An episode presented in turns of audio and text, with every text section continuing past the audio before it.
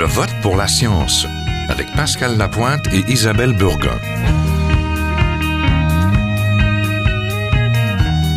Bonjour à tous. Comme le mois de mars est le mois de la fraude, nous allons nous intéresser à la fraude scientifique. Les cas de fraude faisaient figure d'exception auparavant. On était toujours désagréablement surpris lorsqu'on apprenait qu'un scientifique s'était commis, mais c'était tout de même assez rare. Là, on parle d'avant les années 90, avant l'arrivée d'Internet. Depuis quelques décennies, cela semble se multiplier au point qu'on pourrait parler d'épidémie de fraude avec de lourdes conséquences sur la vie de ceux qui se font pincer et même de leurs co-auteurs, mais aussi sur leur domaine scientifique entaché par l'opprobre. La fraude scientifique n'épargne aucun domaine scientifique, mais semble être plus concentrée dans les sciences de la santé. Elle peut prendre plusieurs formes, du simple plagiat à la falsification de données. Publier ou périr, l'adage pèse sur la vie de chercheur. Cette obligation de publier sous peine de connaître de la difficulté à obtenir de nouvelles subventions de recherche pousse parfois certains à tourner les coins ronds, à travestir les données ou même à les falsifier. Mais quelle est la faute de la technologie? Avec Internet, Photoshop, la tentation de bonifier les données semble plus facilement à portée de main. Donc nous allons parler de tout cela avec nos invités. Nous sommes en compagnie euh, du professeur Ariel Fenster de l'Organisation pour la science et la société de l'Université McGill, qui était aussi, euh, en fait, qui est toujours blogueur à l'agence Science Presse. Bonjour. Bonjour. Nous sommes aussi en compagnie de Philippe Mongeon, candidat au doctorat en sciences de l'information à l'école de biblioéconomie et des sciences de l'information de l'Université de Montréal. Bonjour. Bonjour. Il travaille dans le laboratoire de recherche du professeur Vincent Larivière, titulaire de la chaire de recherche du Canada sur les transformations de la communication savante. Et nous sommes en compagnie du docteur Fernand Turcotte, professeur émérite en médecine préventive et santé publique à l'Université Laval. Bonjour. Bonjour. À la retraite, mais pas inactif, parce qu'il a réalisé, euh, ben, en fait, il a réalisé la version française de nombreux livres, mais de l'ouvrage de Peter Gutz, j'espère que je le prononce bien, Remèdes mortels et crimes organisés, comment l'industrie pharmaceutique a corrompu les services de santé. Donc, il va nous en parler aussi. Donc, bonjour à tous les trois. Ma première question, qu'entend-on quand on parle de fraude scientifique? Il faut sans doute commencer par donner une définition, peut-être professeur Fenster? Oui, alors, il, y a plusieurs aspects euh, associés à la fraude scientifique, aux fraudes scientifiques. Euh, il y a la falsification des données.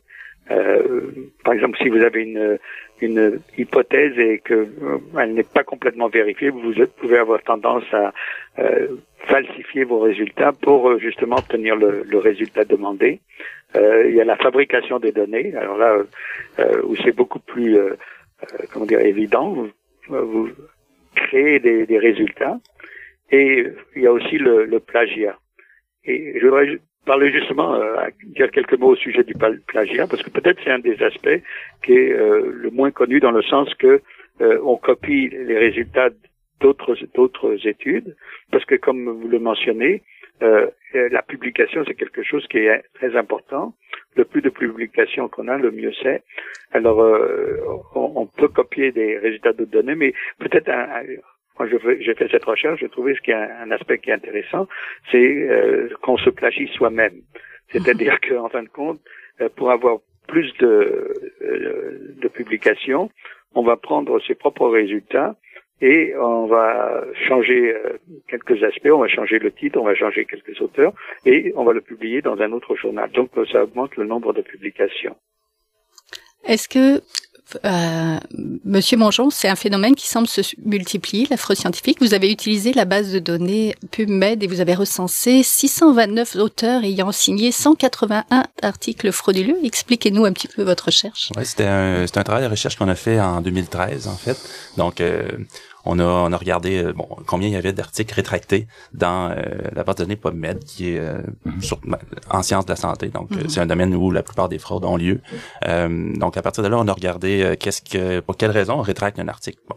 Parce que évidemment, quand on trouve que des données ont été falsifiées et que c'est prouvé, donc on va rétracter l'article. Mais c'est pas, les seules raisons pour lesquelles on va rétracter les articles. Donc là-dedans, il y a des erreurs de bonne foi, euh, il y a des euh, il y a des cas de, de, de, a toutes sortes de cas de, de, de, conflits entre les auteurs. On n'a pas obtenu l'autorisation du, du bureau d'éthique avant de faire notre recherche. Ça veut pas dire que la recherche est invalide. Ça veut dire qu'on n'a pas respecté toutes les règles. Donc on rétracte un article.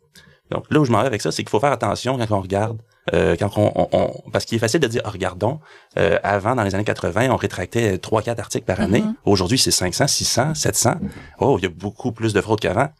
Euh, il y a aussi plein de choses qui ont changé, donc les raisons pour lesquelles on rétracte des articles, Mhm. euh, qui sont variées, euh, qui changent dans le temps.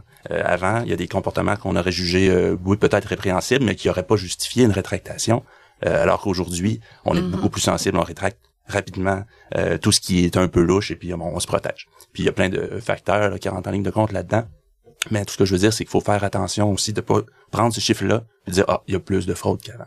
Il y a aussi plus de chercheurs qu'avant, il y a plus de Mhm. recherches qu'avant. Donc il faut normaliser tout ça avant d'en tirer des conclusions euh, d'épidémie. Cela dit, euh, Est-ce qu'il y a une épidémie? euh, ben, je, je, je ne saurais dire. On, on- personne peut le savoir en fait. hein. Pour qu'une fraude soit, faut, faut qu'on la découvre. Oui. Donc, euh, est-ce qu'on a, est-ce qu'on a découvert toutes les fraudes qui ont eu lieu dans l'histoire de la science? Évidemment pas. C'est certain qu'il y a plein d'articles qui, qui, qui ont, qui ont respecté les règles de l'art, qui sont encore dans le corpus scientifique. Euh, donc, euh, mais on peut, c'est facile de s'imaginer que ce qu'on, ce qu'on découvre, c'est évidemment la pointe d'un iceberg dont on Mhm. ne connaît pas la taille, mais Oui. qui est potentiellement euh, pour plusieurs raisons dont je suis sûr Dr. Turcotte va nous parler, euh, euh, est potentiellement très, très, très énorme. Oui. Docteur Turcotte, se citer soi-même, là, c'est quand même pousser le bouchon un peu loin, non? Oui, euh, c'est-à-dire que non, c'est tout à fait logique. euh, et comme le disait euh, le docteur Fenster, euh, parfois la pression à publier euh, devient euh, devient insoutenable. Et puis Mhm. on peut penser ça. Euh, Sauf que ça excuse pas, bien sûr, euh, le Le caractère ignoble de cette opération-là. La seule, le seul, inté- enfin, le, le principal intérêt des publications, c'est de précisément partager euh, une découverte qu'on a peut-être faite pour deux raisons. Pour aider tous les gens qui travaillent dans le domaine à avancer. Et deuxièmement, au besoin pour obtenir une validation du résultat qu'on obtient ou qu'on a obtenu, tout en ayant pris toutes les précautions que les connaissances de la méthode expérimentale ou des méthodes de recherche nous imposent, Mhm. euh, si vous voulez, de suivre pour euh, travailler correctement. Dans le domaine des services de santé, euh, la, la recherche euh, euh, euh, a des contraintes euh, encore plus lourdes que celles qui euh, pèsent sur des chercheurs qui travaillent sur euh, ben, des, des modèles animaux, des choses semblables, en bonne raison parce que nos- les êtres humains sont pas des sont pas des souris blanches. Euh, D'où l'importance encore plus terrible euh, d'être euh, vraiment honnête Mhm. euh, dans, ce- dans ce domaine-là. Et, et, c'est le, le constat déprimant euh, qu'a établi Peter Gage, qui lui est un scientifique qui a fait une, une partie de sa carrière comme chercheur fondamentaliste dans l'industrie pharmaceutique avant de devenir médecin, euh, et puis de tout à coup être confronté euh, à, à toutes les niaiseries qu'on raconte aux médecins à propos des médicaments. Et de, de fait, c'est tellement facile de berner euh, les, prof- les, les- professionnels de la santé euh, sur des notions, si vous voulez, très, très, très étroites de chimie. Euh, et bon, là, là, il y a un premier niveau de difficulté. Mais le deuxième niveau de difficulté, c'est de savoir est-ce que l'effet sur la santé humaine euh, est vraiment l'effet qu'on prétend euh, qu'il est. Et dans, dans bien des cas, euh, il y a de la tricherie partout? Il y a tellement de Mhm. tricherie que Peter euh, recommande, dit que pour se sortir de la corruption, et, et la, la corruption, là, on paye de gros prix. Là, là c'est rendu que dans tous les pays riches, les médicaments sont devenus la troisième cause de mortalité. Oui. Après les cancers et les maladies cardiovasculaires, rendez-vous compte, là? Oui. Et ça le fait de nous, les médecins, des prescripteurs, ça le fait des, ça, ça fait de nous des complices de cette misère qu'on inflige à la population, alors que notre obligation professionnelle est au contraire de combattre systématiquement toutes les sources de souffrance humaine et toutes les sources de mortalité prématurée. J'aimerais qu'on s'arrête deux minutes sur ce qui pousse un chercheur à frauder et les conséquences pour eux, mais aussi, par exemple, pour les universités, pour les revues savantes. Est-ce que, professeur Fenster, est-ce est-ce que vous pouvez peut-être me dire qu'est-ce qui pousse un chercheur à frauder? Voilà, exactement, comme vous l'avez mentionné, euh, publier ou périr, c'est ça vraiment le, euh, ce qui est important. C'est-à-dire que euh, pour avoir des subventions, euh, ce qui compte, c'est le nombre de publications et euh, aussi le, le facteur d'impact, c'est où, où les, vos, vos articles sont publiés. Donc il y a une, comment dire, une, tendance ou il y a une demande à trouver des publications euh, dans des journaux, euh, envoyer vos publications dans des journaux prestigieux. Et il y a toutes sortes de techniques qui peuvent être utilisées dans ce sens-là. Euh, entre autres, c'est d'associer votre nom euh, au nom de chercheurs qui sont déjà connus, qui sont déjà euh, qui, qui, ont déjà une renommée internationale. Et ce qui est intéressant, c'est que la manière dont comme vous le savez, pour qu'un journal soit accepté, il faut qu'il soit fait, vérifié par des pairs. Et euh, ce qui se passe dans certains cas, euh, certains journaux demandent à l'auteur de suggérer euh, des pairs pour vérifier. Donc, ça ouvre une, une, voie à, à, la, à la supercherie. Mm-hmm. Et ce qu'on on s'est rendu compte, c'est que des fois, les, les, chercheurs vont choisir leur père, mais ils vont associer à ces pairs des, des adresses e-mail qui envoient directement euh, le, le, le, papier à vérifier à l'auteur. Donc c'est l'auteur qui vérifie son propre euh, son propre article. Donc vous voyez, c'est c'est quelque chose qui est euh, euh un problème.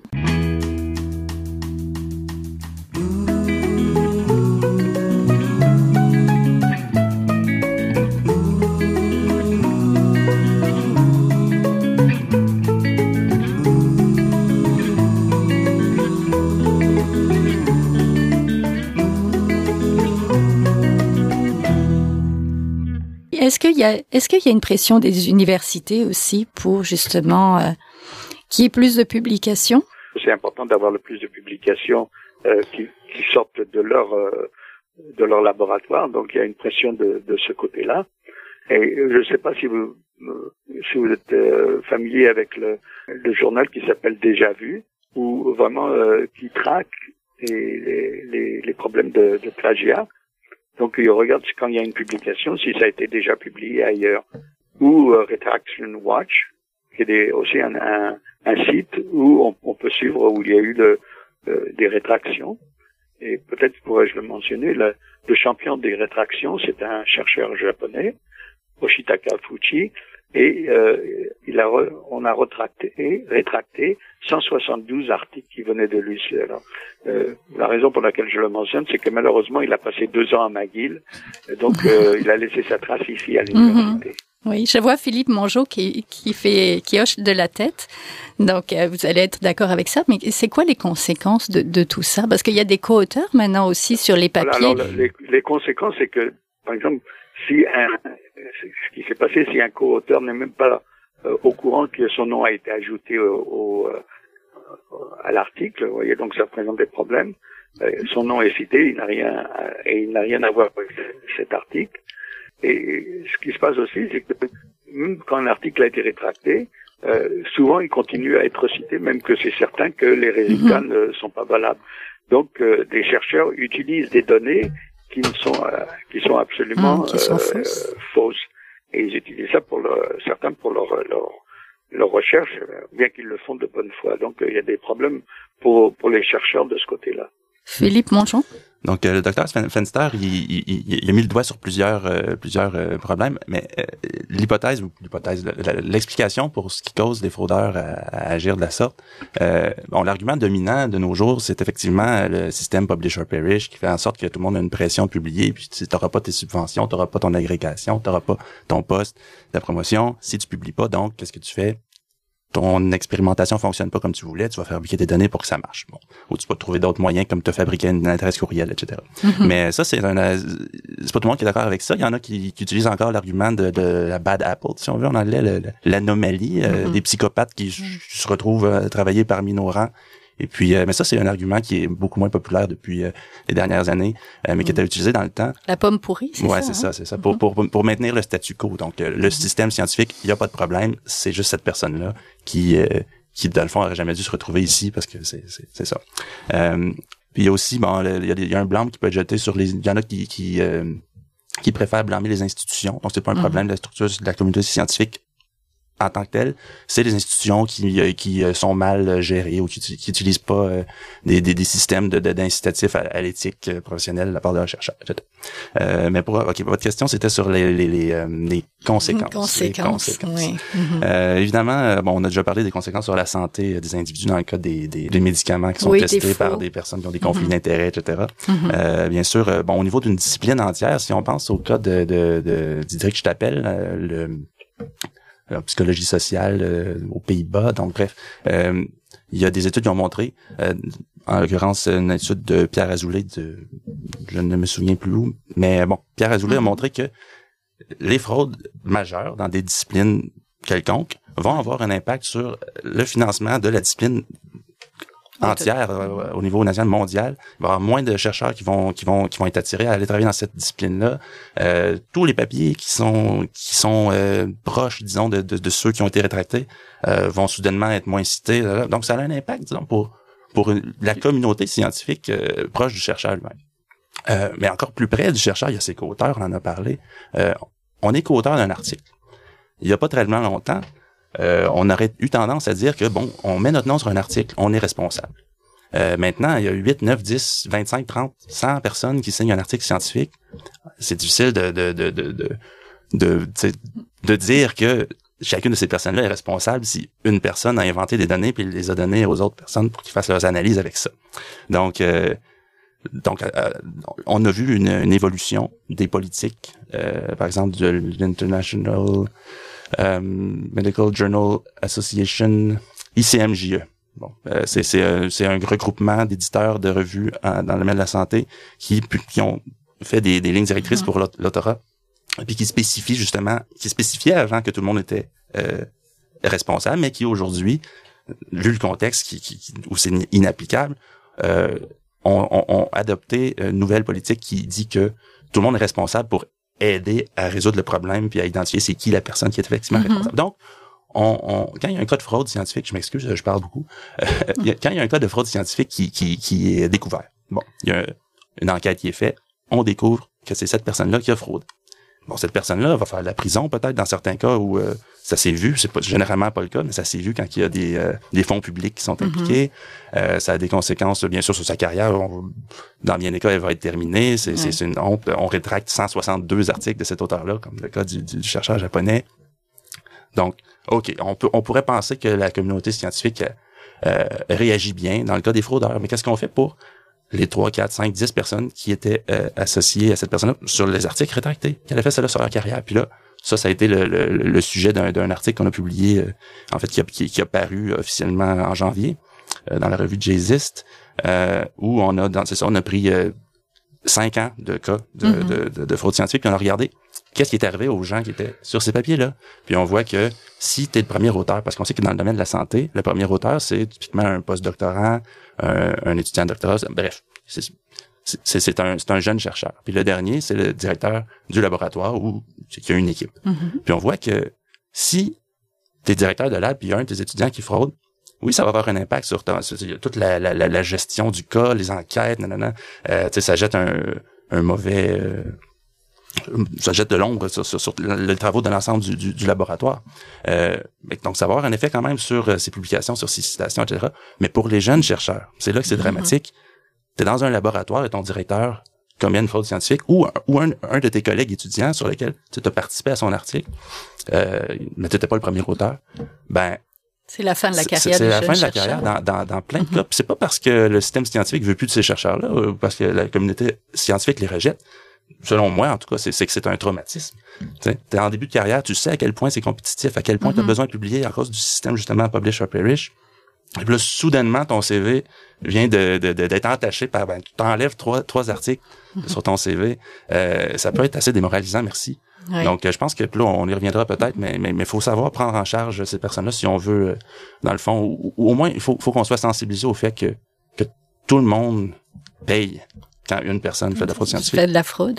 Est-ce que, parce qu'il y a la technologie maintenant qui, qui veut ça aussi, il, faut, il y a Photoshop, il y a Internet, ça aide facilement les fraudeurs. Est-ce que, justement, ça serait, on peut, on peut dire, bon, c'est la faute de la technologie ou de notre modernité qu'on fraude un peu plus, docteur Turcotte?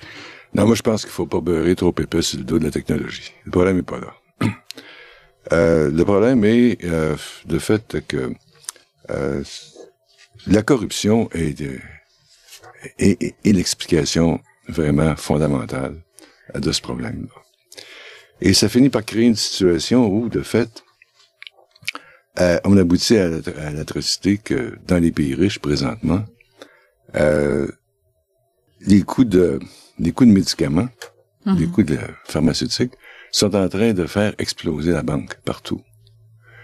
Et euh, partout, on parle pas de ça. On parle plutôt de l'effet euh, de, du vieillissement de la population. Alors ça, c'est un mensonge. Ça fait 30 ans qu'on a fait la preuve que le vieillissement de la population, ça n'a pas d'impact sur les coûts de santé. Alors, comment, comment est-ce qu'on peut être acculé à cette situation? De, d'une part, euh, de prendre euh, des mensonges pour la vérité. Mhm. Euh, et les mensonges sont, sont, sont intoxicants, là, puisqu'ils nous empêchent de vraiment voir la, la- la réalité. Euh, on explique les coûts euh, faramineux des pharmaceutiques, euh, des produits pharmaceutiques, euh, en raison des coûts de recherche. Alors, c'est un mélange de vrai puis de faux. C'est vrai que ça coûte cher la recherche. Ça coûte Ouais. tellement cher la recherche que ça fait un demi-siècle que l'industrie en fait plus. Mhm. Et que c'est- c'est c'est c'est nous, les, les payeurs de taxes, qui, qui finançons. La dernière percée qui est sortie de la recherche payée par l'industrie pharmaceutique remonte à 1962. Ben, dans mon agenda, moi, ça, ça fait 53 ans. C'est un demi-siècle. Oui, depuis que depuis que les compagnies euh, entrent dans les universités en finançant les chaires de recherche, par exemple, ne voit-on pas une accélération du phénomène? Y aurait pas-t-il pas des partenariats ou des associations plus venimeuses que d'autres, peut-être à cause de cet argent-là? Mais bien sûr, bien sûr. Ça fait longtemps que le, la direction de l'industrie pharmaceutique euh, n'est plus entre les mains de chercheurs, mais est entre, entre les mains euh, d'administrateurs chevronnés, qui eux, euh, de fait, euh, n'ont qu'un dieu, c'est le rendement. Et de fait, peu importe les moyens, c'est le rendement. Et ce que ça donne comme résultat, c'est que dans tous les pays riches présentement, les, médicaments sont devenus la troisième cause de mortalité, mais c'est pas normal. Alors, dans ce contexte-là, Peter Gertz, qui est un des cofondateurs de la collaboration Cochrane, dit euh, pour se sortir du problème, il faut penser en termes de révolution. Et comme item, quand il parle de révolution, c'est que on peut pas régler ça dans un seul pays. Il va falloir que les pays se concertent pour faire ça ensemble. Abolir les brevets en pharmacie. Et euh, l'abolition des brevets nous libérerait de, du fichu secret industriel qui devient le motif universel pour nous empêcher d'avoir accès aux données primaires. Deuxièmement, interdire toute recherche clinique à l'industrie pharmaceutique. Troisièmement, interdire tout marketing. Professeur Funster, on est dans la recherche de solutions. Quelles seraient vos solutions à vous de la fraude scientifique? Alors, euh, c'est- ce serait vraiment le, le problème, c'est que la, ma- sur beaucoup des fraudes euh, euh, sont dans, le, dans les sciences médicales, euh, sur les médicaments, etc. Et le problème, c'est que euh, c'est la recherche de ce côté-là, elle est, euh, elle est soutenue par l'industrie pharmaceutique. Et, et étant donné qu'elle est soutenue par l'industrie pharmaceutique, on devient très dépendant euh, de, euh, de ce que l'industrie pharmaceutique attend.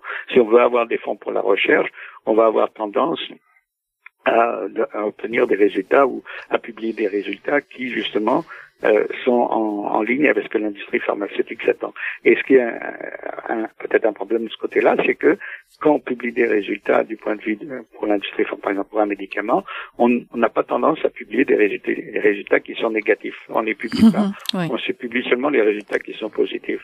Et euh, je pense qu'un un des moyens, c'est de euh, l'obligation pour les chercheurs de publier tous les résultats, même s'ils sont euh, négatifs. Je pense que ça, ça avancera énormément euh, euh, l'honnêteté dans ce, dans ce sens-là. Je suis d'accord. Philippe Mongeon, en une minute, c'est une solution ou deux? Une solution de ben une première solution, je pense, ce serait d'améliorer les mécanismes de détection des fraudes. Euh, puis on sait que les mécanismes de la science, euh, donc l'évaluation par les pairs, euh, la reproduction des, des, des, des, expérimentations, a beaucoup de limites. Par contre, ceux qui sont peut-être les mieux placés pour détecter les fraudes, c'est les les les collègues proches, les gens qui travaillent.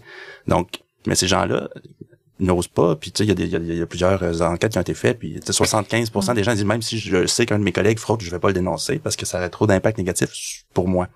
Donc, euh, évidemment, il faudrait peut-être penser à protéger ou à, ou à inciter davantage les gens qui, qui, qui, qui observent des comportements douteux à en faire part aux autorités euh, responsables. Ça, c'est une chose.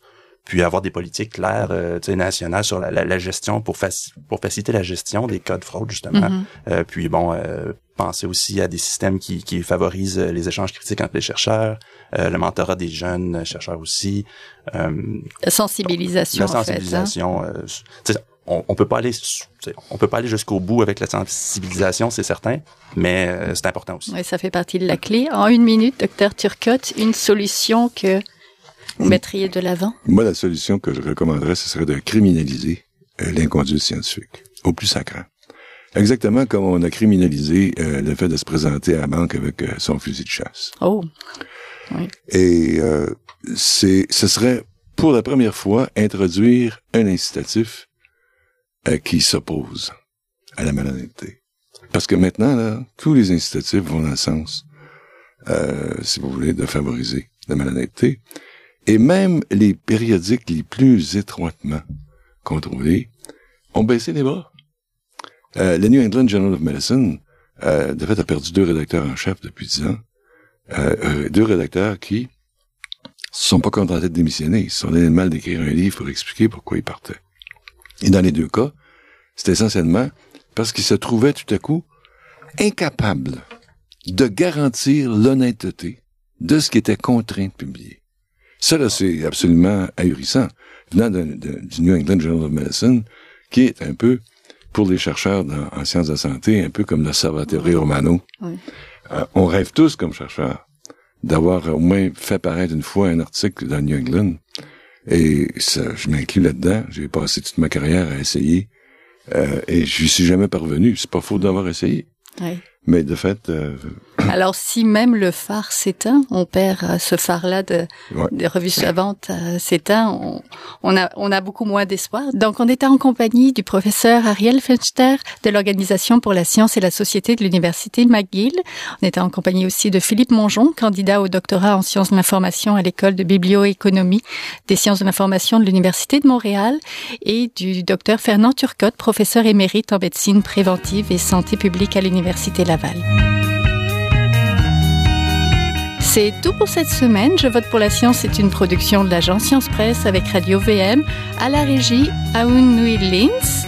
Vous pouvez réécouter cette émission à l'antenne de Radio VM en rediffusion et en podcast sur le site de l'agence Science Presse et bien sûr nous suivre sur Facebook et sur Twitter. Hua À la semaine prochaine. est un chercheur typique de ceux pour qui les progrès de la bioinformatique ont préséance sur le sens biologique pour qui la grosse science constitue la seule logique. On y parle de génome, de transcriptome et de spliceosome, de traductome, de protéome et de foldéome, de kinome, de protéasome, mais pas du glaucome de Guillaume.